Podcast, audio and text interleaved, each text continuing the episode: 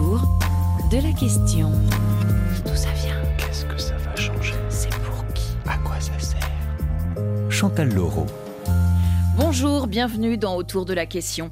Qui n'a jamais rêvé d'être doté de super pouvoirs Ce qui a longtemps été un fantasme ne relève plus de la science-fiction. L'homme augmenté est devenu une réalité grâce à l'implantation de puces dans le cerveau.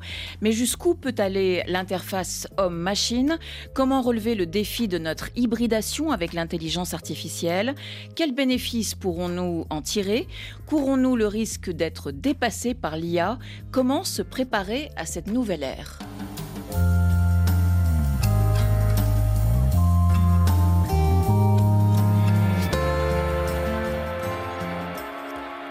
Bonjour Raphaël Gaillard. Bonjour. Vous êtes psychiatre, directeur du pôle hospitalo-universitaire de psychiatrie de l'hôpital Sainte-Anne à Paris et de l'université Paris-Cité. Et on est ravi de vous recevoir pour euh, évoquer votre dernier livre, L'homme augmenté, paru chez Grasset. Un essai euh, dense, passionnant, qui nous plonge dans les mystères du cerveau et qui est aussi une ode à la lecture. On comprendra pourquoi tout à l'heure. Vous vous interrogez également sur cette cohabitation qui s'annonce à la fois euh, excitante et compliquée entre nous, les humains, et l'IA, l'intelligence artificielle. Un livre truffé de références littéraires, philosophiques, cinématographiques, sans oublier les clins d'œil aux séries. Pierre Anasa numéro 1. Roger. Contact BDSI. Ok. Contact soupape bloc moteur 7. Fermez les gaz. Détachement engagé. Roger. Tableau intérieur et extérieur allumé. Amorce et piqué. Oscar, j'écoute. Extinction. Danger 3. Ramenez point zéro. Latéral ne répond plus. Je ne peux pas maintenir l'altitude. Correction alpha sans résultat. Sélecteur de secours. Je ne peux pas dresser. Rupture de circuit. Rupture.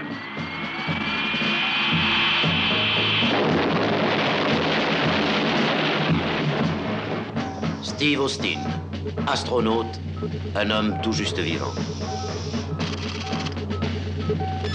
Messieurs, nous pouvons le reconstruire, nous en avons la possibilité technique. Nous sommes capables de donner naissance au premier homme bioionique.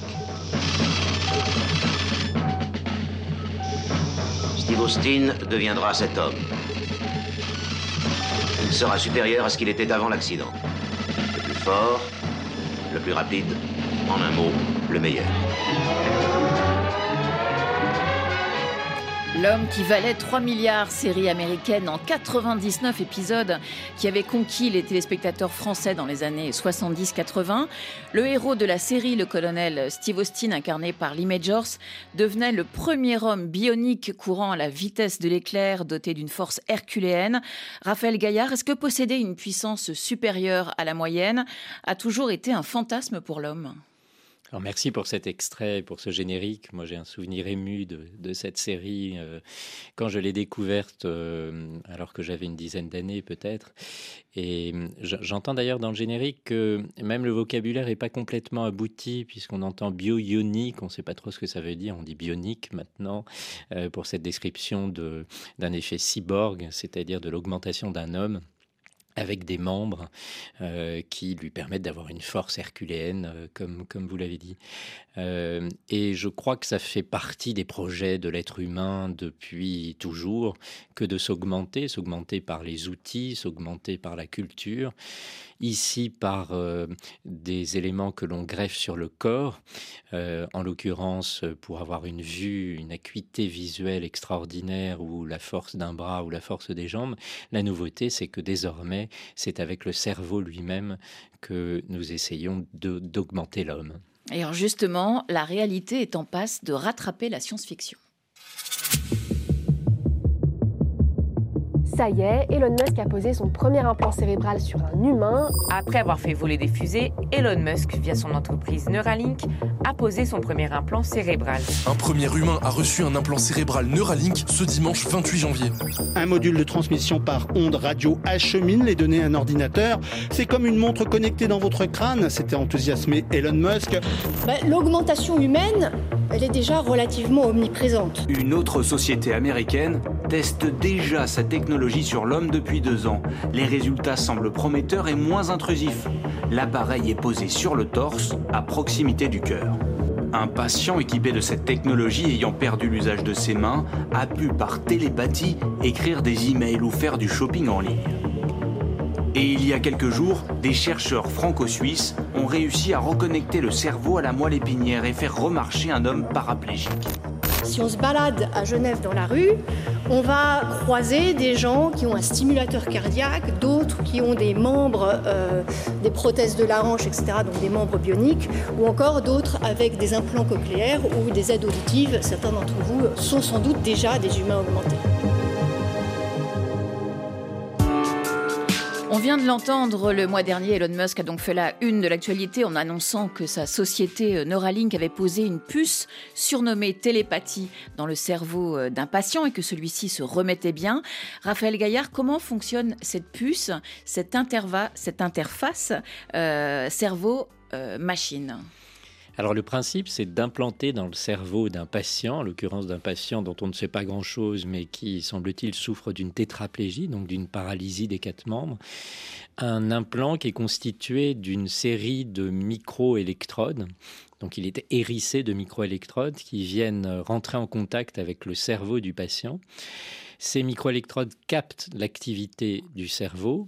Un ordinateur vient décoder cette activité et transforme cette activité pour commander soit un bras mécanique, euh, soit euh, d'autres euh, systèmes moteurs, soit éventuellement pour écrire, par exemple, puisque c'est aussi l'une des fonctions de ce type d'implant. Donc en restaurant une capacité motrice chez quelqu'un qui en est dépourvu. Et ce que votre sujet montre bien, c'est que ce qu'a fait Elon Musk tout récemment, ces dernières semaines, c'est quelque chose qui a déjà été fait il y a deux, trois ans, enfin sur les trois dernières années, soit, soit pour permettre à un patient paraplégique, donc privé des capacités de marcher suite à une destruction de la moelle épinière, de marcher à nouveau. Donc on enregistre l'activité de son cerveau et on transfère cette activité en dessous de la lésion de la moelle épinière pour commander ses jambes. Soit pour un patient tétraplégique, c'est à l'université de Stanford, pour écrire par la simple imagination des lettres chez ce patient qui est incapable de mouvoir ses mains, ou bien encore pour un patient souffrant d'un locked-in syndrome, donc c'est une forme encore plus grave de paralysie puisque même les capacités de bouger la tête sont perdues. Et chez ce patient, il a été possible effectivement d'écrire des phrases simples et de restaurer une communication avec ses proches, y compris son fils. La publication est à, est à ce titre émouvante. Et vous citez le livre de Jean-Dominique Bobby Tout à fait. Le scaphandre et le papillon, qui racontait justement comment il avait euh, dicté à son éditrice euh, bah, tout ce livre, justement simplement en clignant, euh, en clignant des yeux. Des yeux. ce qui est évidemment un labeur terrible. Et il faut imaginer que cette maladie est épouvantable puisqu'on est enfermé en soi-même. Alors qu'on a toute sa conscience Exactement.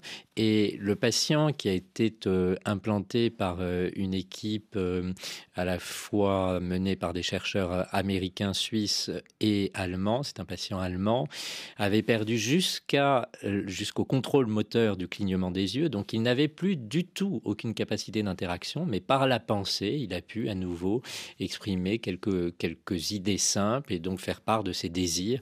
Et je crois que c'est quelque chose d'extrêmement spectaculaire. Donc ce que fait Elon Musk, ce qu'a fait Elon Musk euh, là tout récemment, ces dernières semaines, ça n'est pas une première puisque ça avait déjà été fait ces dernières années. Mais là, il y a un changement d'échelle? Alors, le changement d'échelle, il est lié à, trois choses. Premièrement, quand Elon Musk communique, il ne le fait pas comme euh, mes collègues scientifiques ou moi-même dans des revues scientifiques prestigieuses, il le fait euh, sur Twitter, désormais X, qui lui appartient, et donc l'audience est celle de ses millions de followers. C'est très différent de publier dans de très respectables euh, revues scientifiques comme nous le faisons. Deuxièmement, derrière Elon Musk, il y a les milliards d'Elon Musk et c'est beaucoup plus que ce dont disposent malheureusement euh, les chercheurs dont je suis.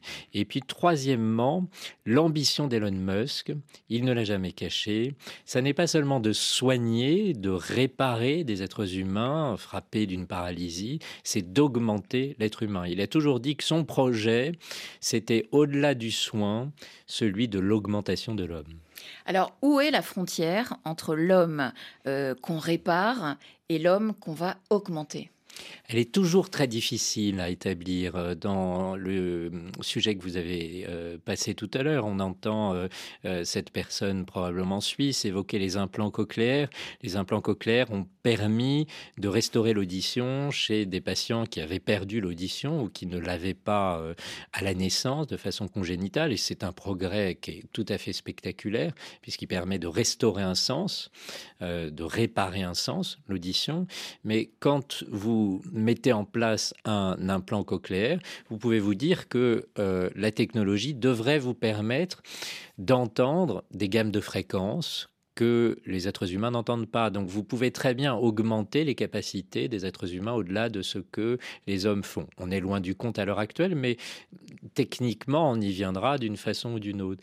Et vous mesurez en fait que quand on soigne, on ne sait pas où on s'arrête c'est très difficile de l'établir. On ne sait pas où est la limite. On, peut toujours aller au-delà de ce que l'on avait avant.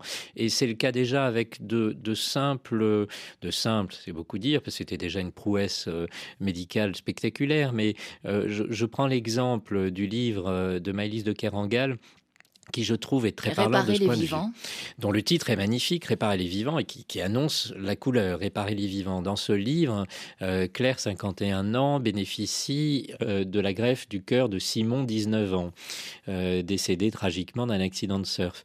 Elle bénéficie donc littéralement du cœur d'un jeune homme. Alors évidemment qu'elle est réparée de son incidence cardiaque, qui la faisait souffrir, qui sait qu'elle ne pouvait plus faire grand-chose avant cette transplantation cardiaque, mais il se trouve qu'elle dispose désormais d'un cœur de jeune homme, littéralement, elle qui a 51 ans, un cœur d'un gamin de 19 ans.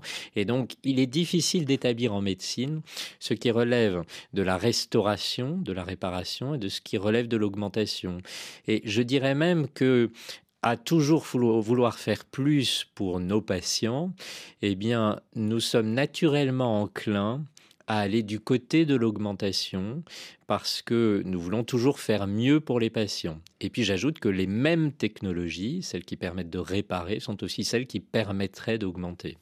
Alors vous l'avez dit, euh, Elon Musk euh, a une ambition, c'est de parvenir à, fabriquer entre guillemets euh, un homme augmenté, donc en, hybridant le cerveau à, l'intelligence artificielle pour faire naître une nouvelle intelligence capable de faire face à l'IA. Mais la question c'est augmenter jusqu'où? Et vous expliquez qu'il y a un garde-fou, les interfaces cerveau-machine ne pourront pas améliorer globalement les capacités du cerveau. Pourquoi? Alors ça c'est important parce que je pense qu'il y a une pointe euh, d'ambiguïté, peut-être pas de malhonnêteté, mais d'ambiguïté de la part d'Elon Musk dans ce projet. Vous l'avez bien dit, il faut bien qu'on le comprenne. Son ambition, c'est de rivaliser avec l'intelligence artificielle. Il considère que le point de singularité, c'est-à-dire le moment où l'intelligence artificielle dépassera l'intelligence humaine et, va être atteint très rapidement, et que notre seule chance de faire face à l'intelligence artificielle, c'est d'hybrider notre intelligence, notre cerveau donc, avec l'ordinateur, donc l'intelligence artificielle. C'est notre seule chance.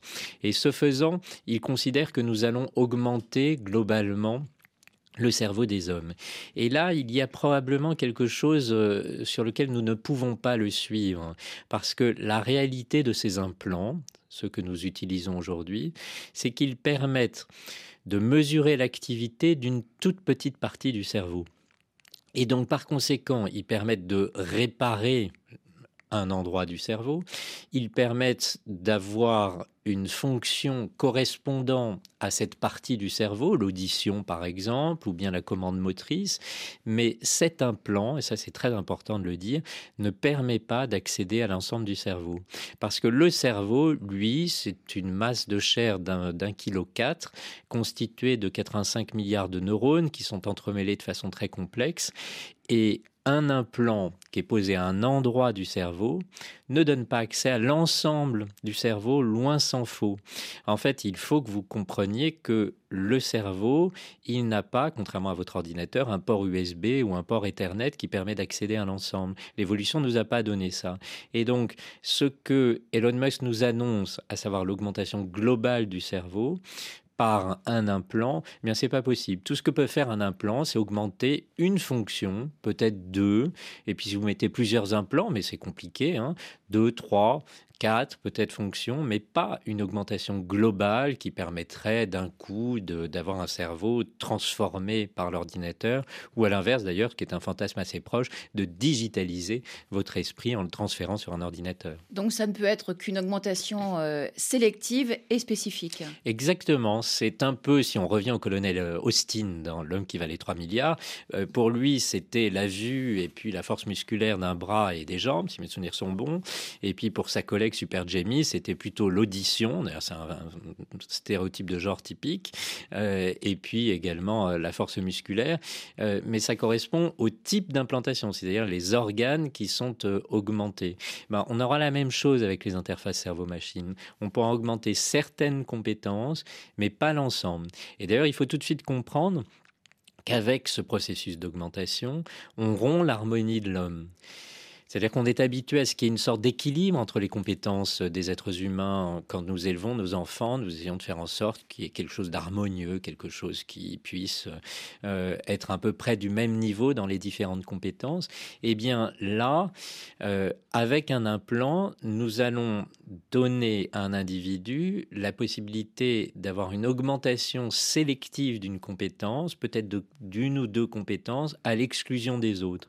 Autrement dit, c'est une excroissance qui nous fait sortir de l'harmonie de l'être humain telle qu'on la connaissait, telle qu'on la valorisait d'ailleurs depuis la Renaissance avec euh, l'homme de Vitruve de Léonard de Vinci par exemple.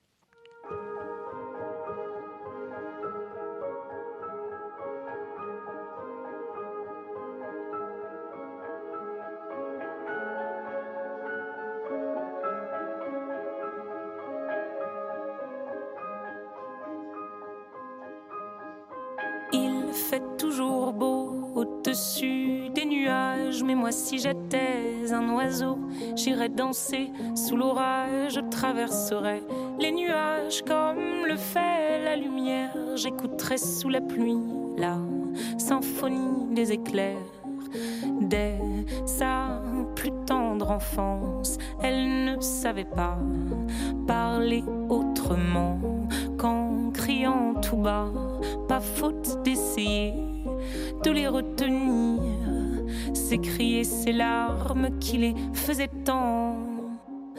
Il fait toujours beau au-dessus des nuages, mais moi si j'étais un oiseau, j'irais danser sous l'orage, je traverserais les nuages comme le fait la lumière, j'écouterais sous la pluie la symphonie des éclairs. En grandissant, rien ne s'est calmé. Petite tempête s'est trouvée. Des raisons de pleuvoir autant. Qui pourrait l'aimer franchement Personne n'aimerait se retrouver. Au cœur d'une tempête avouée, il y a des raisons de pleurer. Elle a ses raisons, mais il fait toujours beau au-dessus des nuages. Mais moi, si j'étais un oiseau, j'irais danser sous l'orage. Je traverserais les nuages comme le fait la lumière. J'écouterai sous la pluie la symphonie des éclairs.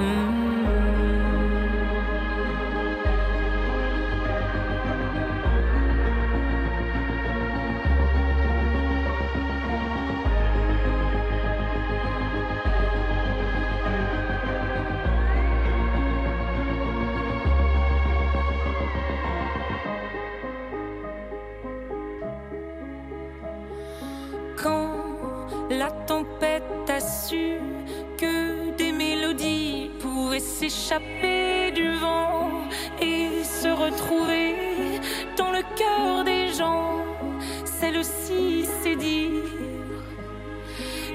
Sagazan qui a décroché samedi soir pas moins de quatre victoires de la musique, dont celle de la chanson originale pour la symphonie des éclairs.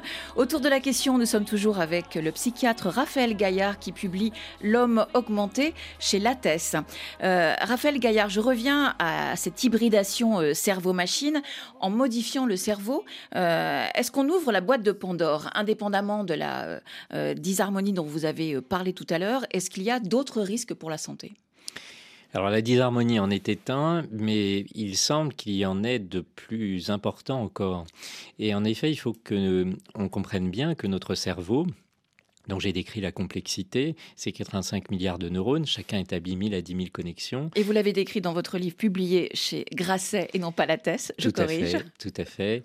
Eh bien, ce cerveau, euh, il est extrêmement performant, il fait de nous ce que nous sommes, des Homo sapiens, mais euh, il est tellement complexe qu'il connaît des bugs. Nous considérons qu'à ce niveau de complexité, eh bien, il a des ratés. Il y a des moments où ça déraille.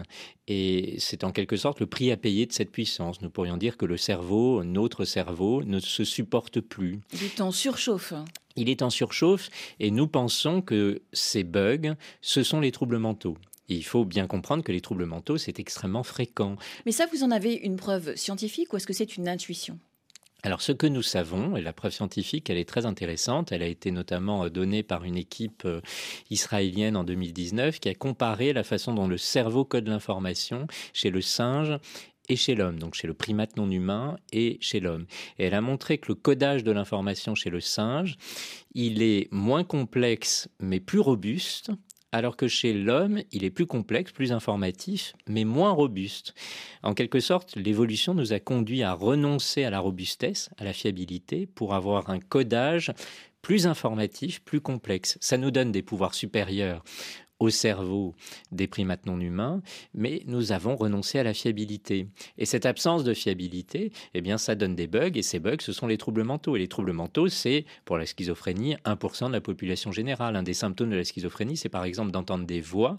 Eh bien, votre cerveau produit une activité auditive, et parce qu'il y a un micro-décalage, mais vraiment un micro-décalage, vous allez penser que cette activité vient de l'extérieur, et que c'est donc une voix qui vous parle, alors qu'en fait, c'est votre cerveau qu'il a produit. La dépression, c'est 20% des personnes sur vie entière, donc une personne sur cinq fera un épisode dépressif caractérisé au cours de sa vie. Les troubles bipolaires, c'est 2%, donc c'est ultra fréquent et c'est la même fréquence partout, sous toutes les latitudes, sous toutes les longitudes. Donc c'est une caractéristique des êtres humains.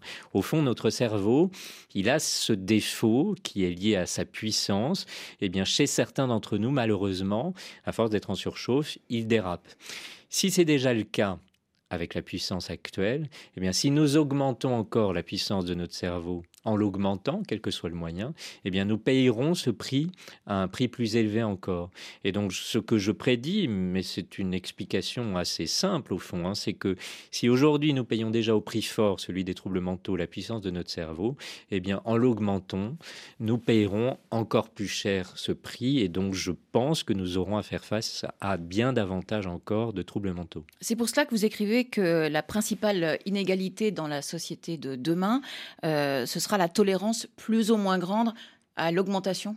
Exactement, parce qu'on parle beaucoup de euh, l'inégalité d'accès en termes financiers. oui, aussi, parce qu'on peut imaginer que les gens les plus riches pourront s'offrir euh, les meilleurs euh, dispositifs versus de la récupération pour les autres, et on sera dans un monde un peu cyberpunk ou cyberpunk avec de la récup et, et, du marché d'occasion un peu bricolé, comme on le voit beaucoup hein, dans cette science-fiction qu'on appelle cyberpunk. Il y aura probablement cette inégalité par l'argent, mais je pense que l'inégalité par la tolérance à l'augmentation, c'est-à-dire la capacité de notre cerveau à tolérer cette augmentation, sera beaucoup plus forte. Il y aura d'un côté des individus pour lesquels cette augmentation se passera bien, donc, ils deviendront certes disharmoniques euh, avec des compétences ultra spécifiques, mais peut-être géniaux en la matière, avec euh, des défauts dans l'exercice de ce génie, peut-être des génies du mal parfois, ce ne sera pas toujours vertueux.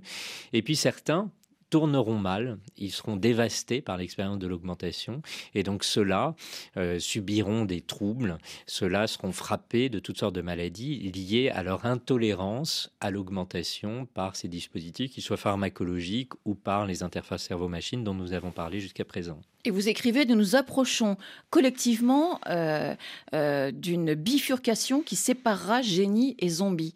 C'est un tableau très sombre. Hein. À l'extrême, à l'extrême, c'est cette bifurcation. D'un côté, le génie augmenté, et puis de l'autre, celui qui est zombifié par la technologie, celui qui est dévasté par la technologie.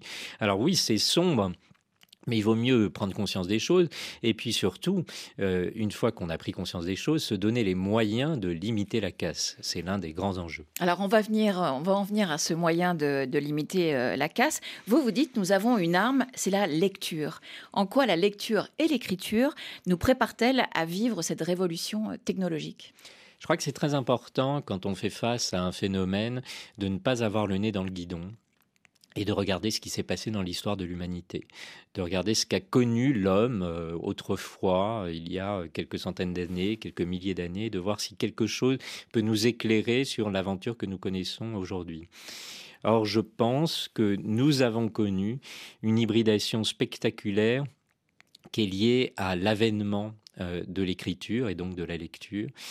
Euh, la naissance de l'écriture, euh, il y a quelques 5000 années, ça a été notre première grande hybridation. Alors il faut que j'explique ce que ça signifie. C'est que quand on écrit, quelque chose, on dépose notre savoir hors de nous. Et déposer notre savoir hors de nous, le mettre euh, à distance de nous, le mettre à disposition d'autres personnes, c'est un peu ce que nous faisons avec les outils informatiques aujourd'hui. C'est en sorte comme si nous considérons le livre comme le premier disque dur externe, comme une première clé USB que nous mettons à disposition d'autres à l'extérieur de nous-mêmes.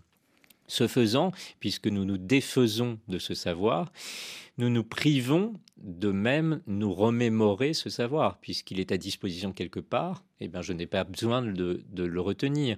Aujourd'hui, avec un smartphone, vous n'avez plus besoin de retenir aucun numéro de téléphone et vous n'êtes plus capable même de retenir un numéro de téléphone. On a même du mal à retenir un, digicode. Ce qu'on appelle aussi euh, l'effet Google. Ce qu'on appelle l'effet Google, c'est-à-dire l'idée que si vous savez que ça existe quelque part, eh bien, s'enclenche dans votre cerveau quelque chose qui, en quelque sorte, est le signal d'autodestruction de cette connaissance parce que vous savez que ça existe quelque part. Eh bien, c'est déjà la même chose avec l'écriture.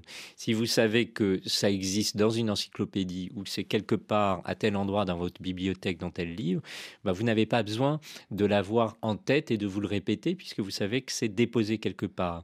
Et puis vous allez le réintégrer, c'est-à-dire que vous allez réincorporer ce savoir par un phénomène qui ressemble à l'hybridation, qui est celui de la lecture, qui est un mécanisme complexe qui vous implique totalement au travers de la lecture des mots posés sur une page, mais aussi au travers de tout ce que vous vivez émotionnellement, physiquement même, au travers du processus de la lecture.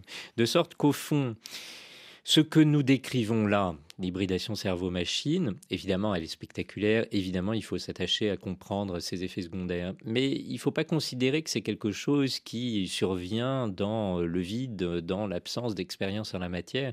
Il vaut mieux considérer que nous avons connu une très grande hybridation, je dirais même l'hybridation primordiale de l'humanité, celle de la naissance et de l'écriture et de la lecture. Et que, puisque celle-ci elle est dépassée, elle est connue, elle est euh, quelque chose sur lequel nous pouvons nous appuyer, eh bien peut-être euh, en nous appuyant sur cette grande hybridation, nous pourrions nous préparer au mieux à l'hybridation technologique. Et euh, un de vos arguments, c'est que si ChatGPT est devenu intelligent, c'est parce qu'il a beaucoup lu, on ne l'a pas nourri d'images, mais de millions de textes. Alors ça, c'est une démonstration que je trouve très impressionnante, qui curieusement n'est pas connue ou que nous n'avons pas en tête. Qu'est-ce que c'est ChatGPT? ChatGPT, c'est une intelligence artificielle dite connexionniste. Ça veut dire que c'est un réseau de neurones formels qui imite notre cerveau, en fait. Hein. C'est euh, une idée qu'on a eue dès les années 1950, mais nous n'avons la puissance de calcul permettant de le faire fonctionner que depuis une dizaine, une vingtaine d'années. Donc ce réseau de, neurones formels qui imite vraiment notre réseau de neurones, hein, c'est une partie de notre cortex, il est en dehors de nous. Il fonctionne avec ses règles d'apprentissage, ça veut dire quand il est traversé par l'information, les connexions entre les neurones augmentent ou diminuent, c'est ce qu'on appelle le deep learning, l'apprentissage profond. Encore faut-il savoir par quoi on l'enseigne, par quoi on le forme, on le forme, on le déforme, ce réseau de neurones. Et effectivement, comme vous le dites, bah, c'est pas par les images. Ou alors, si on a essayé avec les images, eh bien, considérons que ça n'a pas marché. Et nous vivons hein, au XXIe siècle, une époque où tout est image. Mais ça n'a pas marché manifestement, puisque ce qui a marché pour rendre ChatGPT intelligent, c'est quoi? C'est la lecture. ChatGPT, c'est une imitation de notre cerveau en dehors de nous, comme si on avait pris un bout de notre cerveau euh, dans un éprouvette, auquel on fait subir, si je puis dire, l'effort de la lecture, on le fait traverser par des millions de textes, et il en émerge quoi? De l'intelligence. Alors racontez-nous cette incroyable expérience d'un chercheur de Microsoft avec euh, l'intelligence artificielle et les équations. Alors c'est un chercheur que j'ai découvert euh, euh, un peu par hasard dans des échanges que euh, j'ai régulièrement avec Laurent Alexandre que je connais de longue date. On est rarement d'accord mais on s'entend très bien. Et il travaille lui aussi sur l'intelligence Bien sûr. artificielle. Donc on se dispute régulièrement sur une messagerie réseau social et il a attiré mon attention sur une interview qui m'a amené à découvrir cette publication d'un garçon qui s'appelle Sébastien Bubec dont j'avais même pas compris qu'il était français d'ailleurs. Donc moi je lui ai écrit dans mon plus bel anglais euh, parce qu'il travaille chez Microsoft et en fait j'ai découvert ensuite que c'est un normalien de Cachan qui a fait ensuite une thèse à l'INRIA euh, donc en mathématiques appliquées qui est ensuite devenu assistant professeur à l'université de Princeton et ensuite qui a été recruté comme euh, certains de ses très bons cerveaux par Microsoft. Et qu'a fait Sébastien Bubec Eh bien il s'est intéressé à la façon dont émerge l'intelligence dans un réseau de neurones. Et donc, voilà l'expérience type. On éduque une intelligence artificielle en l'occurrence, là, à, résoudre des équations. Euh, Exactement, à, résoudre des équations à trois inconnus. Euh, elle fait différentes choses, mais d'un point de vue mathématique, si elle sait faire, c'est ça. Et on lui présente d'un coup des équations à quatre inconnus. Je ne sais pas si vous vous souvenez de vos cours de maths, oh. mais il y, a, plein de trucs pour euh, résoudre les équations. Et en fait, elle n'a pas les trucs, donc elle se plante, elle ne sait pas, elle bug, euh, elle n'y arrive pas. Et ce qui est euh, relaté par Sébastien Bubec et d'autres chercheurs, et puis la publication est plus complexe en fait, elle est vraiment passionnante, eh bien c'est que si on fait lire à cette même IA des milliers de pages, pas sur les équations du quatrième degré, mais des milliers de pages. On lui représente des équations du quatrième degré, et eh bien elle parvient à les résoudre. Donc elle est devenue plus intelligente. Elle est devenue plus intelligente. Ça veut dire que la seule fréquentation du texte, de cette construction particulière de la langue, et eh bien de l'arbre syntaxique, de la complexité des phrases, euh, de la multiplicité des connaissances, eh bien, ça ne l'a pas rendu cultivé. Je crois qu'il faut qu'on comprenne bien ça. Hein. Le but, c'est pas de rendre cultivée la machine. C'est pas qu'elle puisse citer n'importe quoi. D'ailleurs, souvent, elle est pas très bonne quand on va dans les détails. Elle se plante, elle raconte n'importe quoi. Le but, c'est de faire naître chez elle une intelligence. Eh bien, c'est exactement ce qui se passe à avoir lu. Eh bien, au miracle, elle s'avère capable de résoudre des équations du quatrième degré. Et est-ce que cette euh, acquisition de l'intelligence euh, en lisant euh, des milliers, des millions de pages, est-ce que ce n'est pas un peu inquiétant pour notre intelligence à nous? Alors pour notre intelligence, non, parce que c'est nous encourager à faire exactement la même démarche. Si aujourd'hui, en 2024, quand euh, depuis 2-3 ans, la plus belle des intelligences artificielles s'avère être devenue aussi intelligente en lisant, nous nous contentons de ne plus lire, alors c'est le monde à l'envers. Oui, mais elle, elle libera toujours plus vite que nous. C'est vrai, mais, mais, mais je crois qu'on a encore de la réserve. En tout cas, le, le message, c'est que nous avons la démonstration expérimentale de la puissance de la lecture. Donc il nous faut absolument lire. Maintenant, euh, ce que j'entends dans votre inquiétude, et je le comprends, c'est que au fond, on ne sait pas trop ce qui va émerger. Et de fait, même les meilleurs chercheurs, ceux qui vraiment ont euh, construit ces dispositifs, n'ont pas tout compris à la façon dont ces dispositifs deviennent intelligents. Cette intelligence est une forme de propriété émergente qui est liée au fait qu'un réseau de neurones est traversé par des informations des, millions d'informations et que ces informations, elles lui parviennent sous la forme du langage et ce langage, c'est celui auquel elle accède par la lecture. Mais on ne sait pas trop en fait ce qui émerge d'autre et donc en quelque sorte on a perdu la maîtrise sur le phénomène.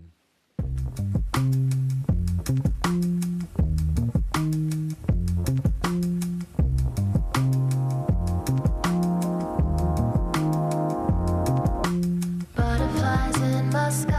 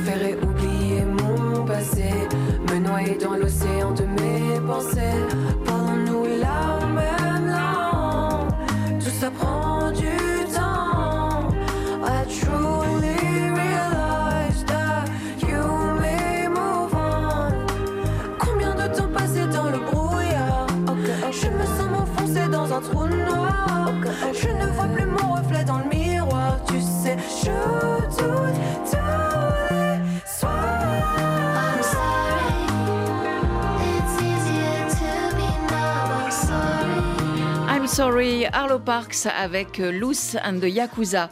On est toujours avec euh, Raphaël Gaillard euh, pour parler de son livre L'homme augmenté paru chez Grasset. Raphaël Gaillard, on dit souvent que la différence entre nous et l'IA, c'est qu'elle n'a pas d'émotion. Et vous, vous pensez qu'il faut s'attendre à ce que l'IA se fabrique bientôt des émotions?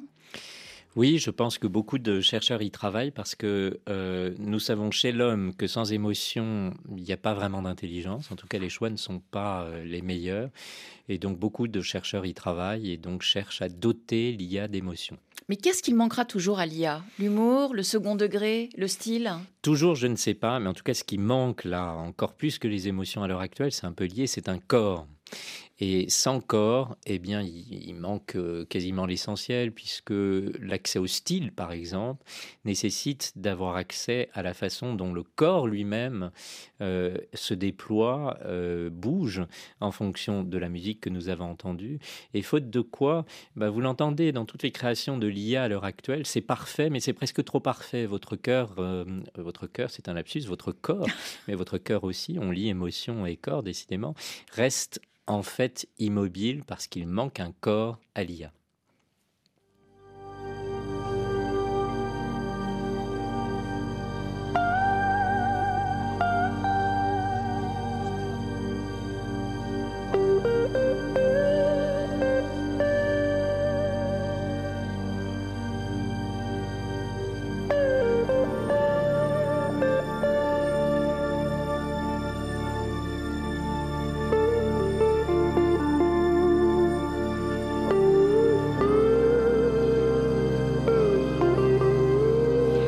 Avez peut-être reconnu Pink Floyd, Shine on Your Crazy Diamond. Raphaël Gaillard, vous consacrez un chapitre euh, très intéressant au psychédélique dans votre livre. Pourquoi sont-ils en train de transformer le champ de la psychiatrie? Eh bien parce qu'il a été montré dans de nombreuses publications hein, désormais qu'elle soigne très bien, par exemple, la dépression résistante ou le stress post-traumatique, c'est-à-dire cette maladie que, qui vous affecte après un traumatisme, ou encore certaines pathologies euh, addictives, donc certaines euh, euh, addictions. Et donc, les résultats sont extrêmement encourageants. Nous y travaillons nous-mêmes. de fait, les substances psychédéliques sont en passe de devenir une thérapeutique majeure en psychiatrie. Vous avez vous-même expérimenté la psilocybine dans le cadre d'une préparation euh, à un protocole de recherche sous euh, strict contrôle médical et à l'étranger, puisque cette substance euh, était interdite en France jusqu'à présent. Je vous propose de lire un extrait de votre livre de ce chapitre sur les substances, je vais réussir à le dire, sur les substances psychédéliques. Cette musique me conduisit sur une autre scène encore. Brusquement, je me vis mourir dans une grande violence apparente, alors que c'était justement délicieux à vivre.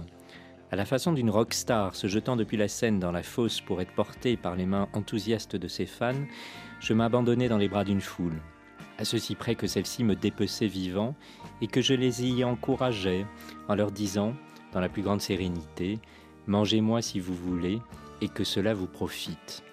J'avais le sentiment que j'appartenais à ces personnes, que ma chair allait s'intégrer à la leur, et que nous étions d'ailleurs partie prenante d'un grand cycle auquel nos molécules constitutives contribuaient.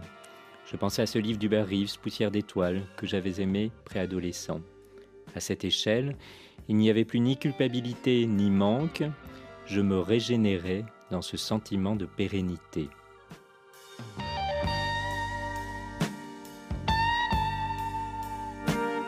Qu'avez-vous retiré de cette expérience, Raphaël Gaillard? Alors d'abord, je redis que cette expérience euh, était strictement encadrée. Oui, parce que ces substances sont interdites euh, et que je pense qu'elles présentent un véritable danger. Donc il faut euh, ne jamais les consommer sans stricte surveillance médicale. Alors ce que j'en ai retiré euh, en m'étant astreint à cette expérience, c'est que au-delà de ce que j'ai évoqué de l'effet thérapeutique, ou peut-être que euh, cela contribue à l'effet thérapeutique, il y a quelque chose d'existentiel dans l'expérience psychédélique. C'est-à-dire? Eh bien, euh, comme mon récit le laisse entendre, changer son regard, son rapport à la mort, c'est quelque chose de majeur. Et je crois que l'expérience psychédélique elle-même, au-delà de l'effet biologique qu'on commence à caractériser sur la plasticité cérébrale induite, par exemple, cette expérience existentielle, ce changement du rapport à la mort, eh c'est de nature à vous faire considérablement changer au cours de votre propre vie. Mais là, vous vous attendiez à, éprouver, donc toujours sous substance psychédélique, euh, cette jouissance à vous faire dépecer vivant c'est étonnant quand même. Alors je dirais pas jouissance bah, parce que c'était pas. Euh, vous parlez de moments délicieux. Euh, délicieux, c'est vrai, mais c'était surtout très apaisé. Donc je, ne pouvais peut-être m'y attendre parce que nombreux sont les récits de ce type, mais je ne m'attendais pas à euh, l'intensité de cette expérience. Et donc ce rapport très apaisé à sa propre mort se sentir disparaître et considérer que cette disparition est inéluctable et que de toute façon nous appartenons à un cycle euh, qui la rend non seulement inéluctable mais bénéfique à l'ensemble de ce cycle, c'est une très curieuse expérience. Alors d'emblée, je m'empresse de dire que euh, le médecin que je suis, le psychiatre que je suis, s'est aussi interrogé sur l'effet que ça peut avoir. Par exemple, on sort de l'expérience en n'ayant plus peur de la mort en tout cas dans les heures, les jours, les semaines qui suivent. Et je me suis dit que perdre cet instinct de survie, cette nécessité de vivre, bah, si par exemple vous aviez le projet de mourir et que ça ne vous a pas soigné de votre dépression, bah, ce serait très inquiétant. Donc encore une fois, je redis, euh, attention, ces substances ne sont pas anodines. Mais dans le même temps, moi j'ai vu beaucoup de patients dans, au cours de mon exercice se transformer radicalement au gré d'expériences très intenses de la vie, euh, la mort d'un proche, euh, mais on pourra aussi citer euh, des choses heureuses comme tomber amoureux, des, choses vraiment qui sont des expériences vitales, existentielles majeures. Et je pense que l'expérience des psychédéliques se situe à ce niveau-là. Euh, elle n'a pas questionné votre spiritualité, par exemple. Je vous pose la question parce que euh, les, psychédéliques, les psychédéliques sont qualifiés euh, d'antéogènes, c'est-à-dire générant un sentiment de présence de Dieu. Alors c'est un des mots utilisés, un théos c'est Dieu, on reconnaît aussi l'expression enthousiasme, hein, puisque la même racine, et donc antéogène c'est qui fait donc apparaître Dieu, qui donne l'expérience de Dieu, donc un effet spirituel. Alors chez moi c'est ça n'a pas pris la forme euh, spirituelle d'une tradition révélée, mais on peut dire qu'il y a une forme de spiritualité à considérer comme ça, que l'on fait partie d'un cycle et que euh, euh, il y a une logique à s'intégrer dans quelque chose qui nous dépasse. C'est pas très loin d'un discours spirituel. En tout cas, pour ce qui est de l'expérience psychédélique d'une façon plus générale, au-delà de mon petit cas, eh bien, oui, il y a une expérience antéogène. Oui, cette expérience spirituelle est importante, et certains considèrent même qu'elle participe participe à l'effet thérapeutique, par exemple dans la dépression, ou bien dans certaines addictions, dans l'addiction à l'alcool, par exemple. Je reviens à la lecture. Lire permet de devenir plus intelligent, c'est votre credo. Vous défendez également l'apprentissage, l'apprentissage des langues, et notamment des langues dites mortes, le latin euh, et le grec. En quoi apprendre une langue vivifie le cerveau? Eh bien, de la même façon que tout à l'heure, j'ai dit que l'important, ça n'était pas la culture au sens de ce qui reste, au sens de ce que nous pourrions exploiter, de ce dont nous pourrions témoigner de façon cuistre en faisant étalage de nos connaissances. Ce qui importe, c'est la façon dont votre cerveau s'est modifié. Et l'enjeu des langues, c'est beaucoup ça, c'est cette transformation de votre cerveau par le seul apprentissage d'une langue. Tout ce que vous faites modifie votre cerveau et une langue tout particulièrement. Et donc l'enjeu de l'apprentissage d'une langue, c'est pas seulement de savoir parler une autre langue et d'être capable de vendre davantage de produits sur un marché émergent, euh, ça peut compter, mais c'est pas seulement ça, c'est de transformer votre cerveau. Et ça, c'est très important parce que les langues ont des structures très différentes les unes des autres et des propriétés très différentes. Parmi celles-ci, certaines langues sont considérées comme mortes puisqu'elles ne sont plus parlées. Alors, puisqu'elles ne sont plus parlées, nous pourrions, dans une logique très utilitaire, nous, dit, nous dire ça ne sert à rien, ça ne sert à rien du tout d'apprendre le latin ou le grec. Ben moi, je reste persuadé que cet apprentissage va donner une structure au cerveau qui est bénéfique à beaucoup d'exercices. Et donc, je trouve que le discours utilitaire immédiat, j'apprends pour m'en servir, pour vendre des choses, mais il est extrêmement délétère parce que l'essentiel, ça n'est pas d'apprendre pour, c'est d'apprendre et même d'avoir oublié parce que ce qu'il en reste, c'est la conformation de votre cerveau. Alors, il nous reste deux minutes. Euh, vous écrivez qu'il faudra exceller dans l'art du prompt. Qu'est-ce que le prompt? Alors, le prompt, c'est la façon dont vous échangez avec une intelligence artificielle. Et c'est pas du tout anodin parce que il faut savoir échanger. Ça, c'est le défi de la cohabitation, en fait, avec l'IA. Évidemment, c'est une forme d'hybridation. Celle-là, on va dire, on va la qualifier d'hybridation faible parce qu'elle passe pas par l'hybridation forte, un implant dans le cerveau. Mais encore faut-il savoir échanger avec une IA. Et je peux vous dire, hein, pour euh, encadrer des étudiants, que tout le monde n'a pas les mêmes dons dans cette interaction avec une IA euh, dite dialogique, euh, euh, c'est-à-dire qui fonctionne par le dialogue, une IA générative comme ChatGPT. C'est plus compliqué de dialoguer avec une IA qu'avec un moteur de recherche classique style Google? Il y avait déjà une différence entre les individus. Moi, j'avais déjà des étudiants qui trouvaient beaucoup plus de choses sur Google que d'autres étudiants. Et c'est, est-ce que c'est plus compliqué? Je ne sais pas. Au fond, on peut dire la même chose de l'échange entre deux êtres humains. Vous avez des personnes qui savent davantage faire parler d'autres personnes, qui savent davantage interagir, comme vous me faites le plaisir de le faire aujourd'hui. Et vous en avez d'autres qui n'ont pas cette, ce don qu'ils ne l'ont pas travaillé. Et bien l'enjeu, il est exactement le même avec l'IA. Il faut savoir interagir avec elle parce que sinon, elle fait des choses de son côté et pas grand-chose en fait. Mais vous regrettez de ne pas avoir réussi à, transmettre euh, à vos étudiants ce don justement ou cette maîtrise de... J'ai pas encore tout à fait trouvé comment faire, mais euh, je m'y emploie et je pense que ça va être décisif pour les nouvelles générations. Et je redis, pour avancer vers l'hybridation technologique, encore faut-il avoir revécu notre hybridation fondamentale, c'est de la lecture et l'écriture, chaque chose en son temps, commençant par vivre cela pour nous armer pour l'hybridation technologique. Et peut-être que c'est à ce prix-là que nous saurons effectivement dialoguer correctement avec l'IA et nous hybrider correctement. Et vous incitez aussi sur le fait qu'il est bénéfique d'écrire à la main. Oui, ça dans l'apprentissage, c'est bien montré chez l'enfant. Euh, à l'âge adulte, peut-être que c'est discutable, mais c'est indispensable chez l'enfant que d'écrire dans l'apprentissage de l'écriture. Merci beaucoup, Raphaël Gaillard, d'avoir été euh, notre invité. Je renvoie nos auditrices et nos auditeurs à votre livre, L'homme augmenté, paru chez Grasset. Merci également à Thibaut Baduel qui a réalisé cette émission et à Caroline Fillette qui l'a coordonnée. À demain et d'ici là, portez-vous bien.